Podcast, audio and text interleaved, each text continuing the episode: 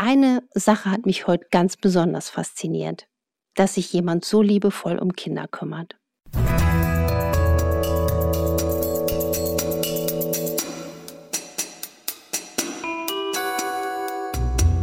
Dr. Anne Fleck, Gesundheit und Ernährung mit Brigitte.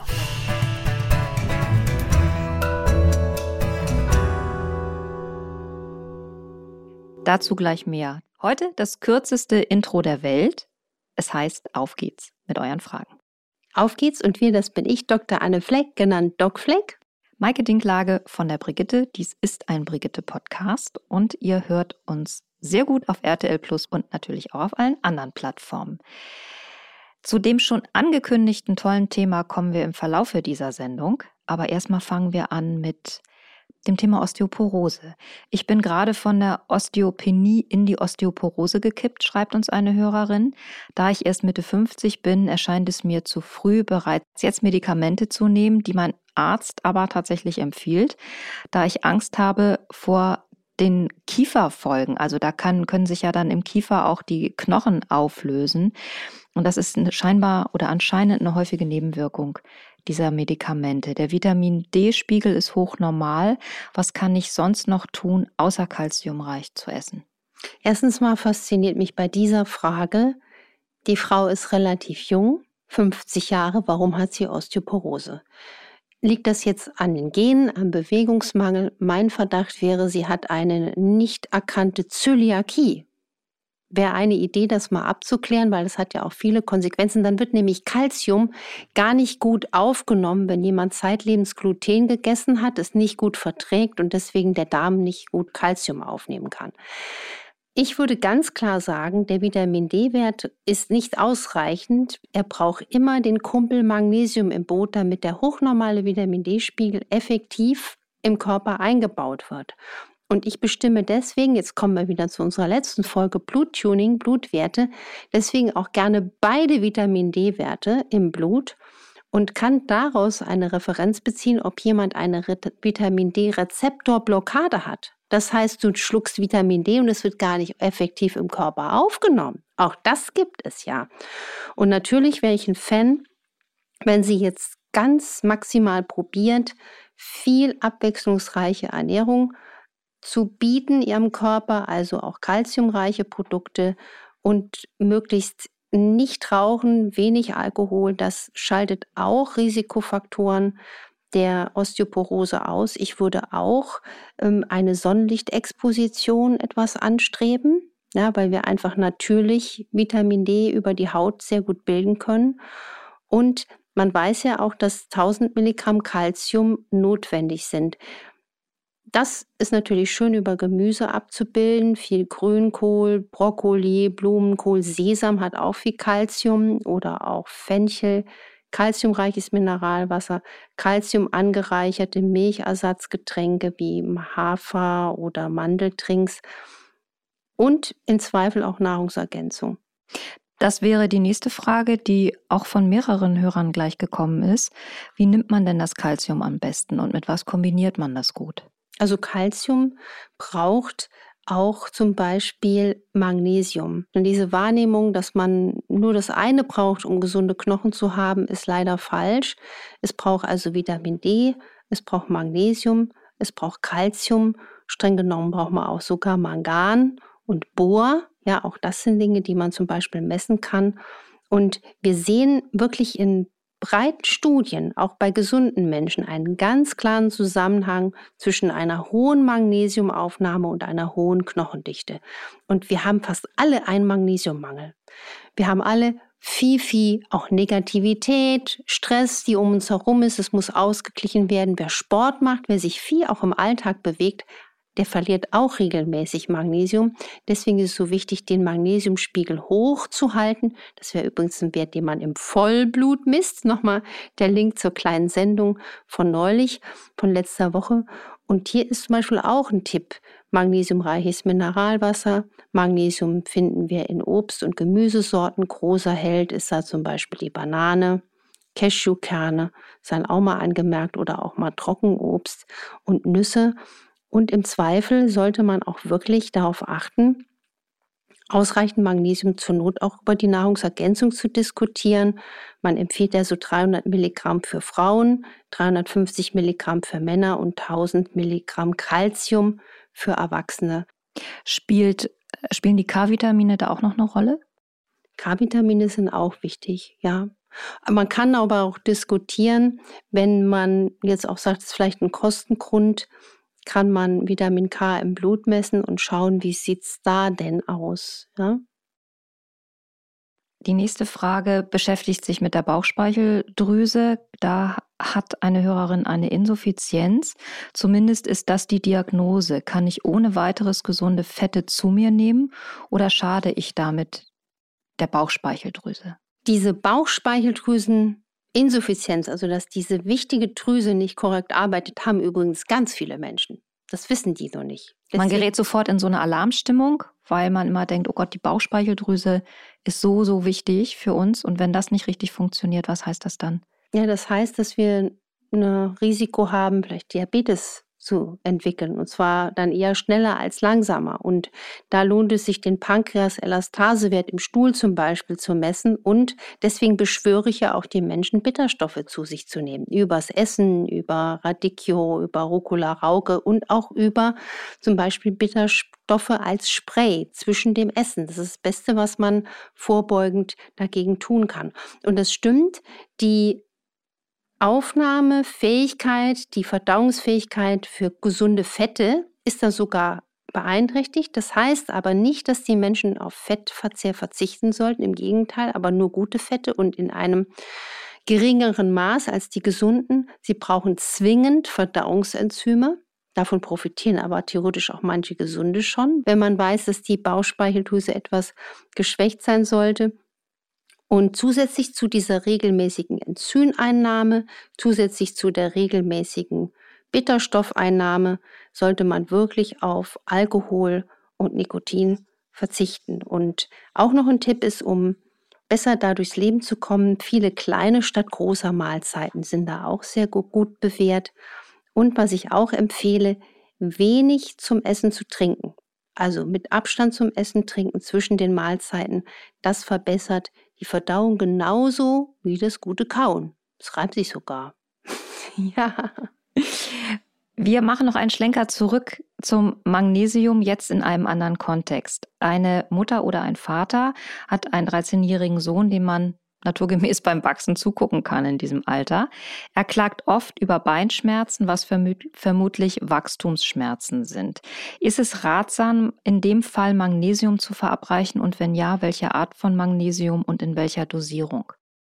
Also man muss ganz klar sagen, die Kinder haben einen hohen Nährstoffbedarf, sind ganz oft nicht berücksichtigt im Alltag wenn wir nur an die schlechte Jod- und Selenversorgung denken der Kinder und Jugendlichen.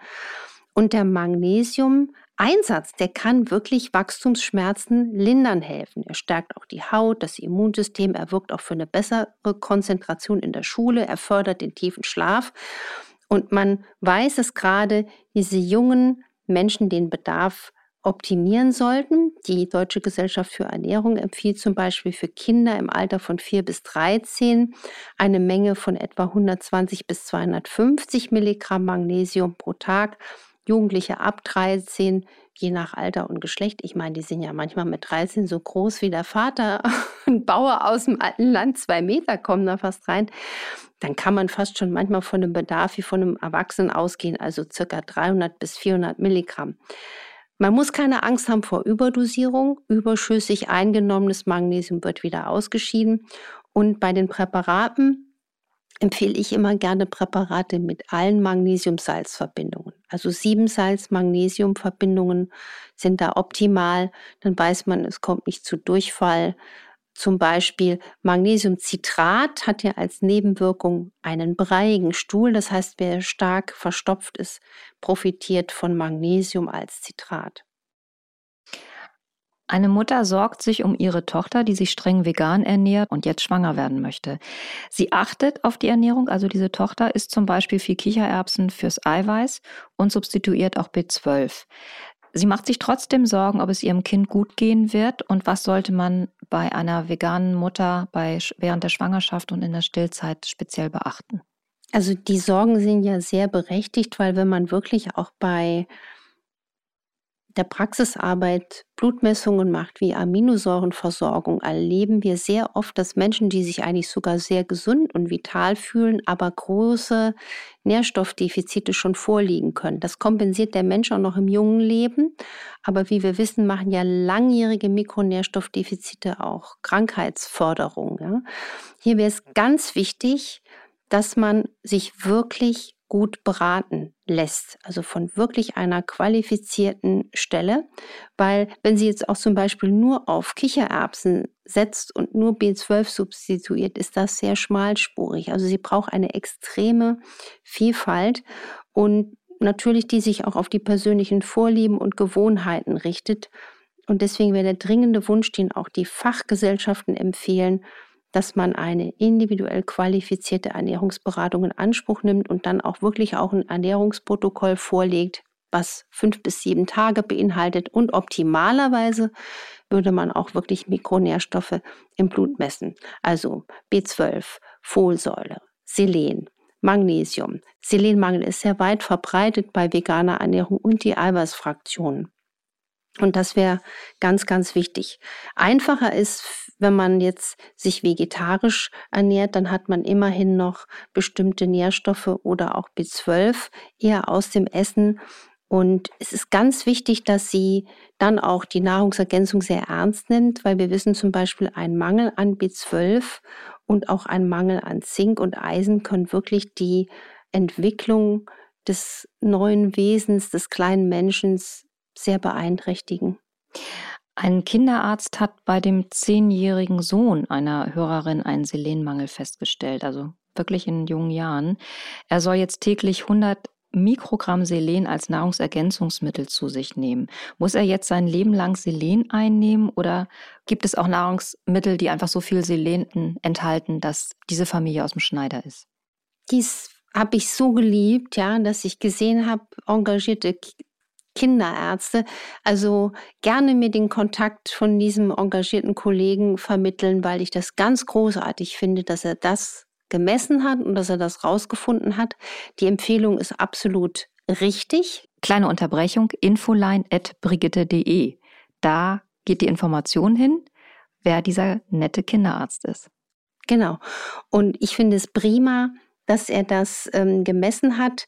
Man kann das erstmal so machen. Eine Alternative ist, mit Paranüssen zu arbeiten. Die haben ja auch einen schönen Selengehalt. Und Selen ist so wichtig für die Entgiftungsarbeit, so wichtig für die Arbeit der jungen Schilddrüse. Elementar. Und wir haben alle eine hohe toxische Last. Insofern bin ich ganz begeistert. Toxische Last ist wieder ein Stichwort für die nächste Frage. Und zwar, du empfiehlst ja häufig die Zahnsanierung. Da hat eine Hörerin sich jetzt das Amalgam rausnehmen lassen, aber sie hat den Eindruck, das wurde nicht gut gemacht. Und deswegen hat man ihr geraten, das Quecksilber bei einem Heilpraktiker oder einer Heilpraktikerin ausleiten zu lassen mit dem sogenannten mit der sogenannten Chelattherapie. Ist das seriös, fragt sie sich. Eine Bekannte hat das nämlich überhaupt nicht vertragen. Erstens es ist für mich wirklich ein, ein Albtraum, wie viele Menschen ich in der Praxis sehe, die noch Amalgam im Mund haben. Nur mal so, Amalgam kann man nicht in die Mülltonne werfen. Es muss von einem angemeldeten Transport für hochtoxische Produkte abgeholt werden. Das ist absoluter Sondermüll. Und wir haben das so oft noch selbstverständlich im Mund. Es ist ja in vielen Ländern strikt verboten. Es lässt sich natürlich leicht verarbeiten, deswegen wird es auch gerne äh, verarbeitet.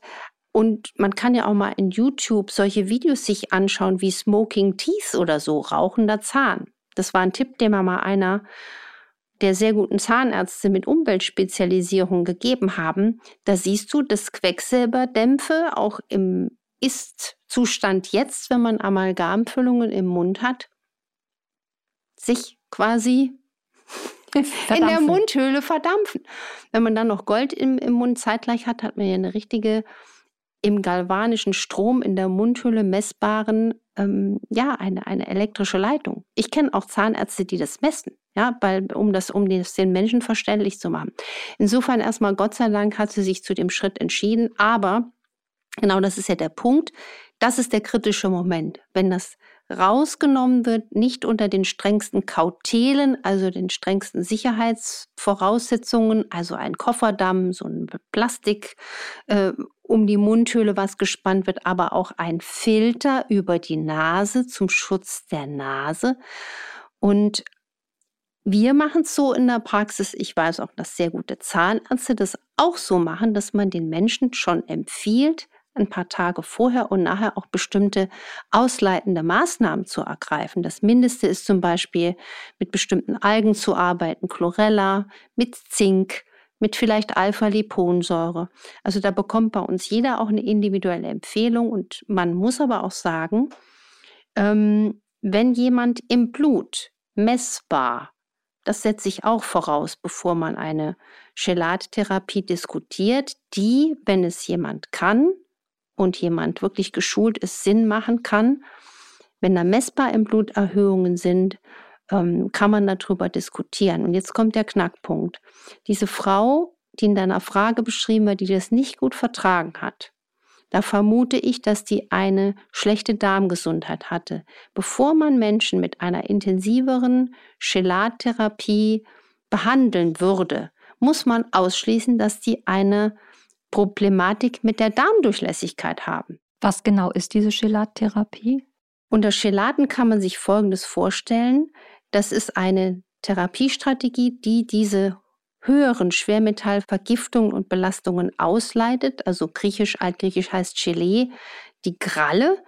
Und man muss sich das so vorstellen, dem Körper wird eine Substanz zugeführt, die Komplexe bildet. Das sind Künstliche Aminosäuren, deren Eigenschaft es ist, diese Metalle, vor allem diese giftigen Schwermetalle, zum Beispiel Quecksilber, Blei, ich habe im Moment viele Bleivergiftete in der Praxis gesehen, die binden diese Schwermetalle, machen sie wasserlöslich und so werden diese gebundenen Metalle dann über Urin und Schweiß ausgeschieden. Und das ist zum Beispiel so etwas wie die sogenannte Aminosäure EDTA, also Ethylendiamin-Tetraacetat, DMPS gibt es zum Beispiel. Diese Wirkstoffe sind auch vom Gesundheitsamt Bundesgesundheit zugelassen.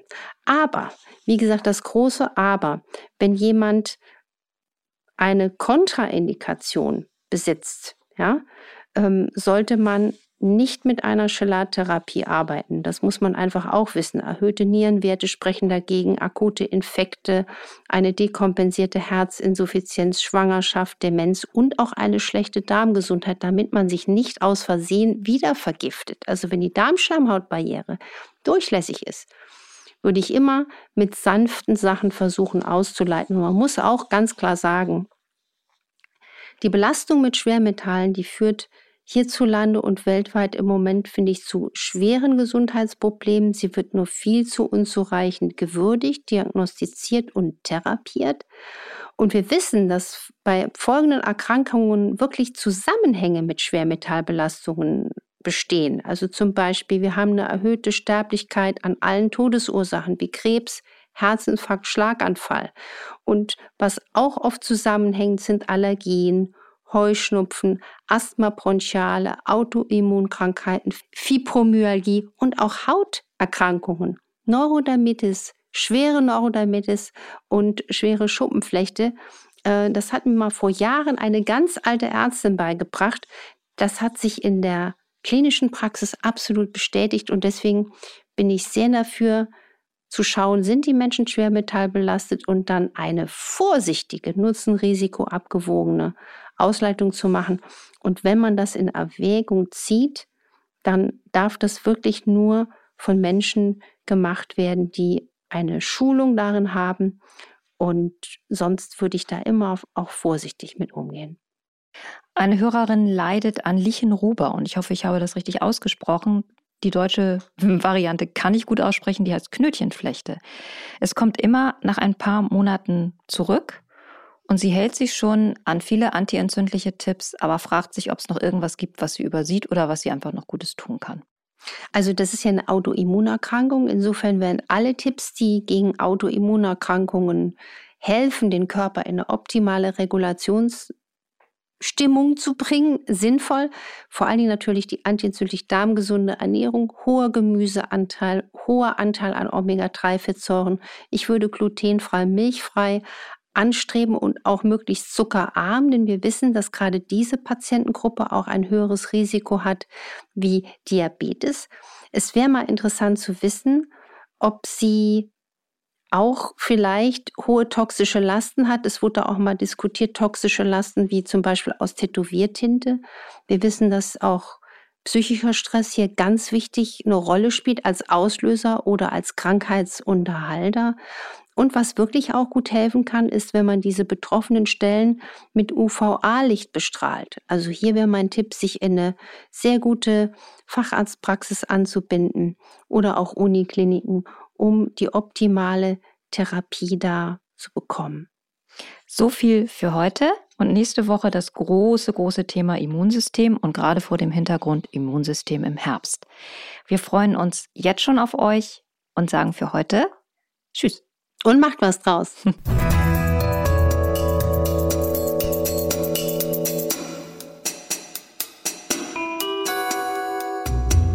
Dr. Anne Fleck, Gesundheit und Ernährung mit Brigitte.